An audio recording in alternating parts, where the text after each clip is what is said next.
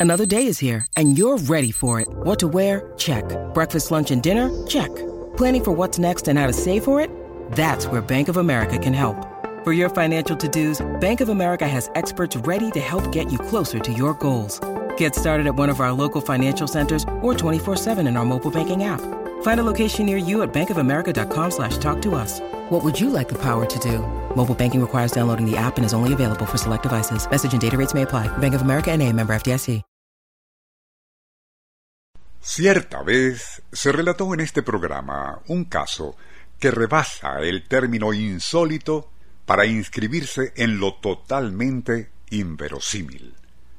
Ocurrió en Huelva, España, a mediados de 1990, cuando un grupo de cirujanos atendía a Enrique Espinosa, inspector de policía, gravemente herido durante una balacera. En plena intervención, el funcionario sufrió un paro cardíaco, quedando sin signos vitales.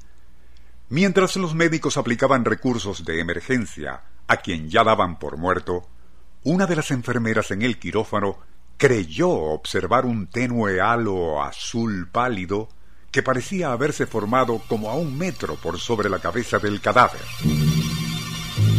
Incrédula, notó cómo la nubecilla en cuestión gradualmente se movía, adquiriendo tintes violeta.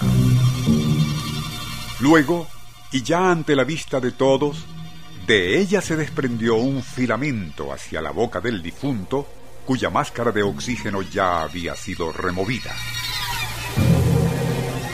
El resto de aquel halo azuloso siguió después desapareciendo hacia el interior del cuerpo. Justo entonces, los monitores comenzaron a registrar leves signos de vida.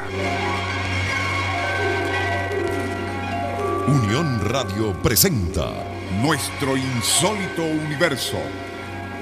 Cinco minutos recorriendo nuestro mundo sorprendente. Fue entonces aquella presunta visión del alma del difunto regresando al cuerpo donde estuvo alojada, producto de un trance alucinatorio sufrido por todos los presentes en aquel quirófano? Probablemente sí, pero, y según nos lo comentó el profesional que nos contó lo de aquella imaginaria nubecilla azul en el quirófano, esos retornos a la vida después de una muerte clínica son más frecuentes de lo que se supone.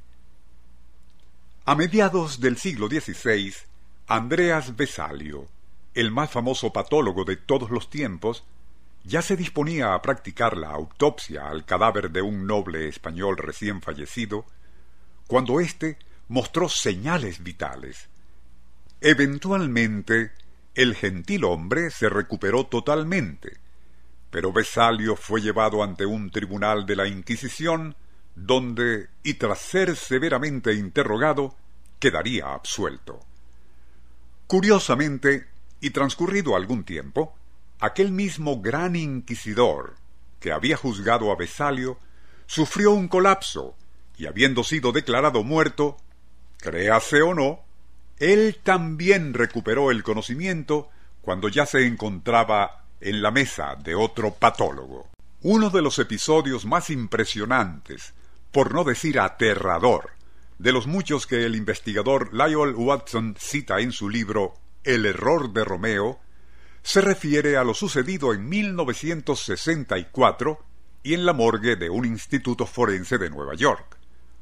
Justo cuando un patólogo de guardia practicaba la primera incisión a un cadáver, aquel presunto muerto se incorporó y estirando la mano atrapó por el cuello al cirujano.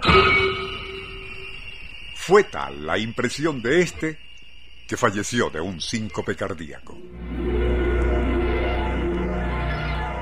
Unión Radio presentó Nuestro insólito universo.